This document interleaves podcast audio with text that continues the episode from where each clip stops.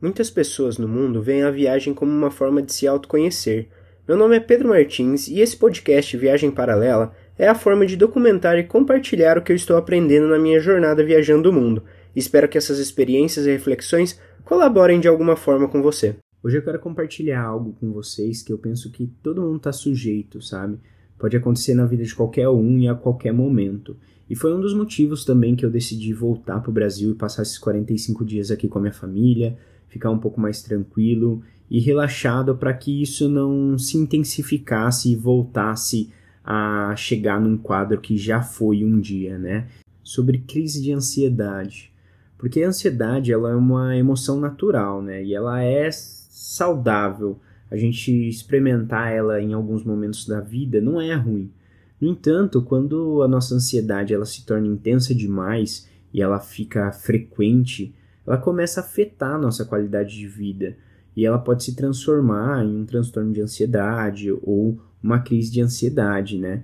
Porque essa, essas condições, como transtorno de ansiedade, elas, é, ou transtorno do pânico, fobia social e tudo mais, ela, elas estão relacionadas com esse, com, com uma intensificação uh, desses sentimentos. E a intensificação desses sentimentos também, eles passam a ser sintomas físicos, sabe? É, além do psicológico, tá? Porque tem todos esses sintomas psicológicos que você fica desesperado, que você é, fica um pouco perdido, você começa a ter um, um, uma sensação ruim que você não sabe explicar, você não consegue respirar de, direito. Então, isso, né? O respirar direito já é sintomas físicos, né? Então, você começa a sua frequência cardíaca começa a acelerar, você começa a suar, você tem tremor, dificuldade de respirar. Então, é, tudo isso misturado vai fazer com que né, você passe por um momento muito intenso, você passe por um episódio que pode, sei lá, desencadear várias coisas. Um estresse muito intenso que vai deixar seu corpo, sei lá, dolorido tudo mais. E muitas vezes essa crise de ansiedade é, pode chegar assim a ser, a ser bem é, forte. Como eu já compartilhei aqui com vocês, né? É, dessa vez que eu tive não foi muito forte.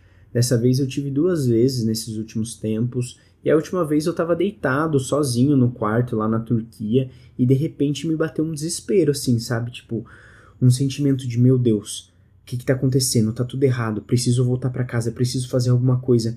E você tem um sentimento assim que você vê que ele é irracional.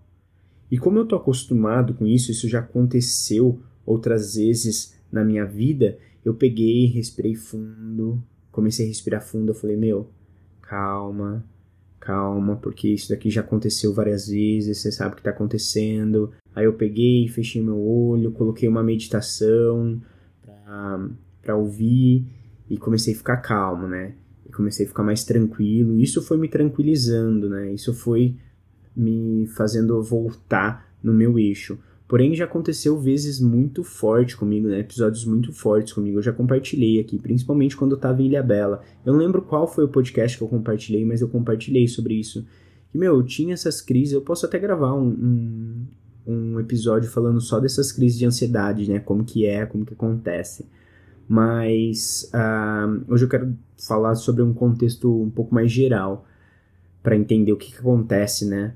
Durante esses, essas crises. E, e eu, quando eu tava em Ilhabela foi muito intenso, sabe? Eu acordava às vezes no meio da noite desesperado, achando que ia morrer, achando que ia acontecer alguma coisa. E aquilo, aqueles momentos eu sempre precisava ligar para alguém para conseguir me acalmar, para conseguir ficar tranquilo. Muitas vezes eu acordava assim, achava que tava tipo morrendo afogado, sabe? Porque eu não tava conseguindo respirar.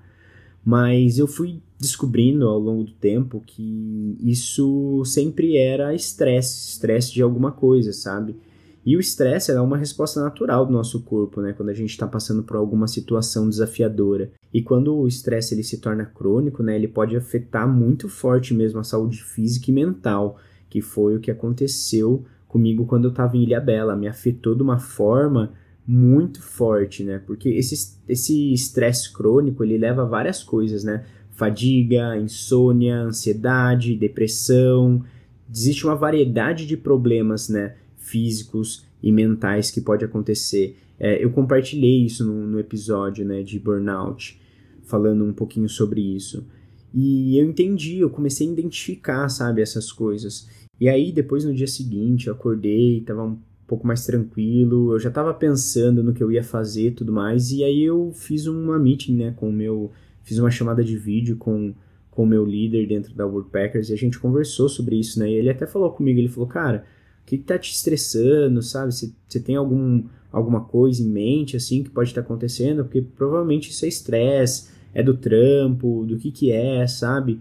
E aí eu compartilhei com ele, eu falei, cara, eu vejo que todo dia, sabe, eu tô acordando e com essa indecisão de saber para onde eu vou, onde eu vou ficar, o que que eu vou fazer, fico mais um dia aqui, meu, vou viajar para outro lugar, será que eu vou passar pela fronteira tranquilo? Será que ninguém vai me barrar de novo? Será que eu não vou passar por uma situação estressante? Então, a todo momento, é, a gente, eu, a todo momento eu precisava tomar decisões relacionadas a coisas básicas, sabe? A coisas de sobrevivência, né? Que é tipo, ah, onde você vai dormir, o que, que você vai comer, onde você vai, você vai ficar aqui, você não vai a todo momento você tem que tomar decisões para coisas que são necessidades básicas, cara, uma hora vai te gerar um estresse muito grande, muito grande. E óbvio, né? Isso só aconteceu porque eu tava nessa toada aí, dois meses e pouquinho, viajando, cara, quatro, cinco dias num lugar, às vezes dez, às vezes quinze, mas viajando muito, né? Muito intenso. Esse, é um, esse eu vejo que é um pouco do problema do, dessa, vi, dessa viagem mochileira muito rápida. Quando você faz durante um mês e você já sabe os lugares que você vai passar, é mais tranquilo, porque você já tem tudo programado, então você não fica com essa expectativa prévia, né? Mas da forma que eu fiz, que foi, meu, vou para tal lugar e amanhã eu acordo e decido, depois eu acordo e decido. Então eram muitas decisões uma atrás da outra, né? E decisões importantes para saber o que, que seria do, do meu dia, né? E tem algumas estratégias que a gente pode usar, né, para a gente gerenciar essa ansiedade, né, para que essa crise de ansiedade e estresse é, eles não aconteçam. E eu sempre gosto de compartilhar isso e falar, né, a maior parte dessas estratégias estão relacionadas com ou com técnicas de relaxamento, meditação, respiração, ajuda bastante, exercício físico, alimentação, sabe, dormir bem, ter uma, uma rotina um pouco mais regulada, sabe? Então, naquele momento que eu fiz foi utilizar disso, utilizar dessa técnica de meditação, de respiração, onde eu conseguia baixar né, a minha frequência cardíaca, eu consegui fazer com que as frequências do meu pensamento elas fossem mais acalmadas, tudo mais. E no dia seguinte eu saí para andar, né? Eu já estava andando bastante. Andar para mim é algo que libera bastante energia, que eu consigo, sabe, sentir que se tem algum estresse ali, ele vai embora. Então eu penso que a todo momento, quando a gente se depara né, com, essas, com essas situações, a gente tem que entender um pouco melhor como que funciona o nosso corpo, né? Isso que eu venho compartilhando em todos esses podcasts, né? Que na verdade eu venho compartilhando porque são coisas que eu confronto todo dia, que eu tenho que pensar todo dia, que eu penso todo dia. Então, óbvio que não existem coisas separadas, né? Eu acho que tudo vai formando um quebra-cabeça ali e o que eu vejo que é muito importante é você ter uma ideia, né, um parâmetro geral de como que estão suas competências na vida, assim, sabe? Como que você tá na sua, sabe, na sua área pessoal, como que tá os seus sentimentos, como que tá a sua parte psicológica. E aí a gente vai conseguindo identificar para que isso não chegue num ponto muito, né, estressante como foi para mim Ilha Bela. Então dessa vez eu consegui identificar com antecedência e tomei as decisões que eu precisava tomar. Voltei para o Brasil e agora eu estou muito mais tranquilo aqui, estou bem. É, eu vou aproveitar porque eu tenho volume, um volume de trabalho muito grande para fazer nesse mês de abril e eu estava um pouco preocupado com isso também.